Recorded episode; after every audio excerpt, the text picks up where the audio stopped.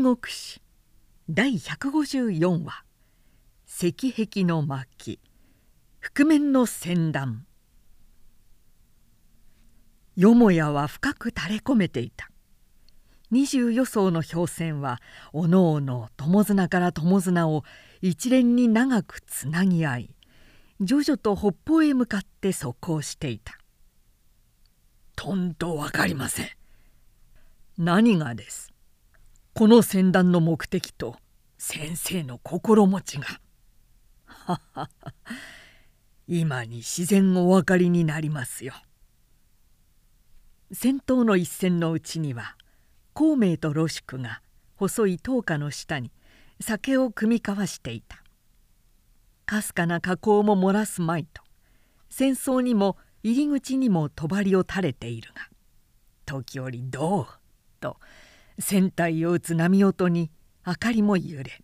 杯の酒も揺れる。まるでこれは覆面の船ですな。二十余艘藁と布でくまなく船体を覆い隠したところ。は覆面の船。なるほど。覆面の船とは面白い仰せではある。どうお持ちになる気ですか？一体これを。ロシクはしきりに知りたがって尋ねたが孔明はただこの深いよもやが晴れたら分かりましょう。まあご心配なく」とばかりで杯をなめては一人楽しんでいるかのようであった。しかしロシクとしては気が気ではなかった。軸路を連ねて北進してゆく船は池戸も池戸も遡っている。もしやこのまま二十余艘の軍船と兵とこのロシクの身を土産に河口まで行ってしまうつもりではあるまいか。などと孔明の腹を疑ってロシクは全く安き思いもしなかったその夜のもやは南岸の山高地方だけでなく江北一帯も全く深い海明に包まれてじんじんのかがり火すらおぼろなほどだったから「かかるよこそは油断がならぬ。精進とも一倍怠るなよ」と曹操は酔いのうちから特に高岸の警備に対して厳令を出していた。彼の頭には始終。五兵は水上の戦によく慣れている。それに比して我が義の北兵は演習が足りていない」という改心があった。敵の数十倍もある大軍を要しながらもなおおごらず深く戒めているところはさすがに曹操であり狂慢が身を滅ぼしたたくさんな先輩や前人の例を見ているのでその鉄を踏むまいと常に反省していることもよく伺われる。でその夜のごときも部下を特例したばかりでなく彼自身も信仰まで寝ていなかった。すると案の定夜も至高に近い頃工場遠く水彩のあたりで時の声がする「諏訪」と彼と共に根津の番をしていた女皇長領の二将がすぐ本陣から様子を見に駆け出してみると呉の船団がとつこつとよもやを破って現れ今止水へ迫ってきた。今止水祭へ迫ってきた。とのことに長領女皇は驚いて「五軍の野衆です」と慌ただしく曹操へ知らせた。慌てるには及ばぬ。かねて期したることと曹操は自身出馬して高岸の陣地へ臨み長領女皇をしてすぐさま各いて3,000人の土球隊を三段に作らせ水上の防災や暴浪によらせて一斉にいさせた。吠える波と矢竹火に夜は明けて濃霧の一方から赤々と旭日の光が差してきた頃工場にあった海船団の影はもう曹操の陣営から見えなくなっていた「宋上将よ柳井のご好意を感謝する。贈り物の矢はもう十分である。おさらば」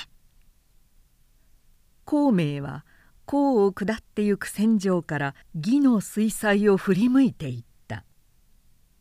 彼を乗せた一艘の先頭として二十余艘の船は満身に矢を追ってその矢のごとく加工していた。厚い藁と布を持って包まれた潜伏船楼には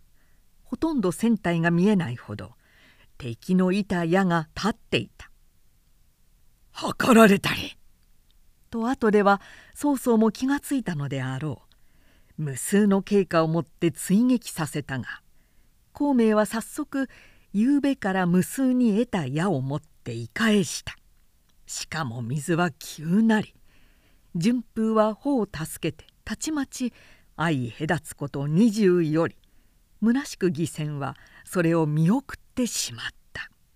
「どうです宿家。このたくさんの矢が数えきれますか?」孔明はロシクに話しかけた。ロシクは夕べから孔明の地望を悟って今は全くその新参希望にただただ舌を巻いて振幅するのみだった。到底数えきれるものではありません。先生が3日のうちに10万の矢を作らんと訳されたのはつまりこのことでしたか。そうです。匠を集めてこれだけのものを作ろうとすれば10日でも難しいでしょう。なぜならば周都督が公認どもの精霊をわざと妨げるからです。都督の目的は矢を得るよりは孔明の命を縁となされているのですからな。あああそれまでご存知でしたか。鳥獣すら殺し手を伸ばせば未然に監督して逃げるではありませんかまして万物の霊長たる者が市場の生命に対して何で無感覚でおられましょうや。まことに敬服しました。それにしても柳井のタイムをどうして前日からお尻になっておられたろうかそれとも偶然夕べのような絶高なよもやに巡り合ったのですかおよそ小たる人は天文に通じ地理に詳しく人断の鬼門を知らずしてはいわゆる正気とは言われますまい雲霧の蒸発などは大地の気温と運行風速を暗示こうすれば漁夫のごとき無知なものにすら予測のつくことです。3日のうちと州都督へ訳したのもそうした気象の予感が自分にあったからなのでもう意地悪く州都督がわざとこのことを7日先や10日先に仰せ出されたら孔明もちと困ったに違いありません。淡々として孔明は人事みたいに語るのである少しも血をまんじる風は見えないただ今朝の運夢を破ってようようと中天に昇る極光を魔眼に受けて一人甚だ心は楽しむかのように見えただけである。やがて前線無事に呉の北岸へ帰り着いた。兵を得して満船の矢を抜かせてみると一戦に約六七戦の矢が立っていた。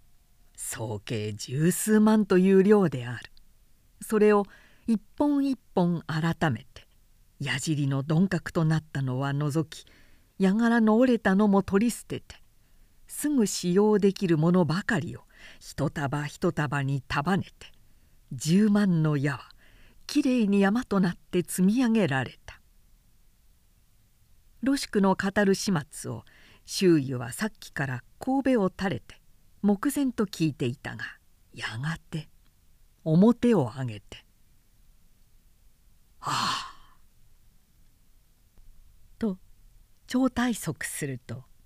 ありありと残機の色を表して凱旋とこう言った「謝ってり謝ってり」ふと生涯にとらわれてひたすら孔明の血を憎み孔明を概算とばかり考えていたが彼の新規名察到底我らの及ぶところではない。さすがに周囲も一方の人血である。顧みて深く自分を恥じロシクを走らせてすぐ孔明を迎えにやった。やがて孔明が見えたと聞くと彼は自ら歩を運んで縁門の傍らに出迎え陰陰死の霊をとって上座へ生じたので孔明は怪しんで「ととく今日の花文は何がゆえのご優遇ですか?」と問うた。周囲は偽らず正直に言う。それがしはついにあなたの前に兜を脱ぎました。どうか今日までの比例はお許しください。また露宿から承れば敵地に入って敵の矢を集めその10万本を見事運んでこられたよし天来の妙慶ただただ驚嘆のほかはありません。はははそんな程度の詐術承継なんで奇妙とするに足りましょうやむしろ大気のものの外るところです。いや勘案勘案お世辞ではありません。古の孫子五子もおそらく三者を避けましょう。今日はお詫びのため先生を焼却にして一銭差し上げたい。ロシクとそれがしのために願わくばなお忌憚ないご腹中を聞かせたまわらぬか。席を改めて酒盛に移ったが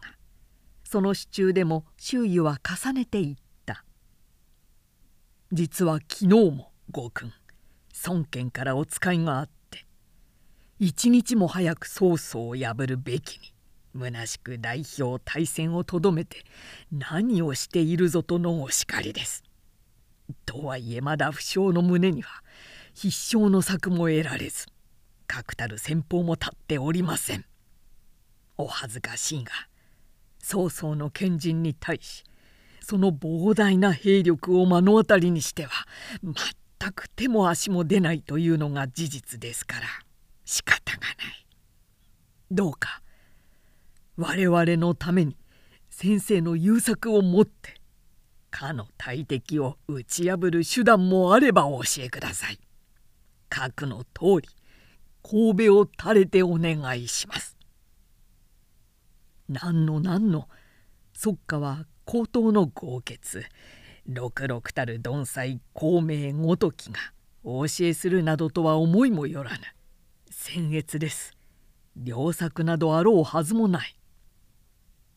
由来先生はご謙遜に過ぎる。どうかそう言わないで胸筋をお開きください。先頃この露宿を伴うて暗や密かに功を遡り北岸の敵陣を伺い見るに水陸の連鎖も全く氷船の配列水彩の構築など実にハットによくかなっている。あれでは容易に近づきがたいと以来破人の工夫に多念なき次第ですがまだ確信を得ることができないのです。しばらく。語るのをやめたまえ。と制して孔明もややしばし黙考していたがやがて。ここにただ一つ行えばなるかと思う刑がある。が都督の胸中も全く無意無策ではありますまい。それは自分にも最後の一見がないわけでもないが。二人しておのおのの手の内に書いてあなたの考えと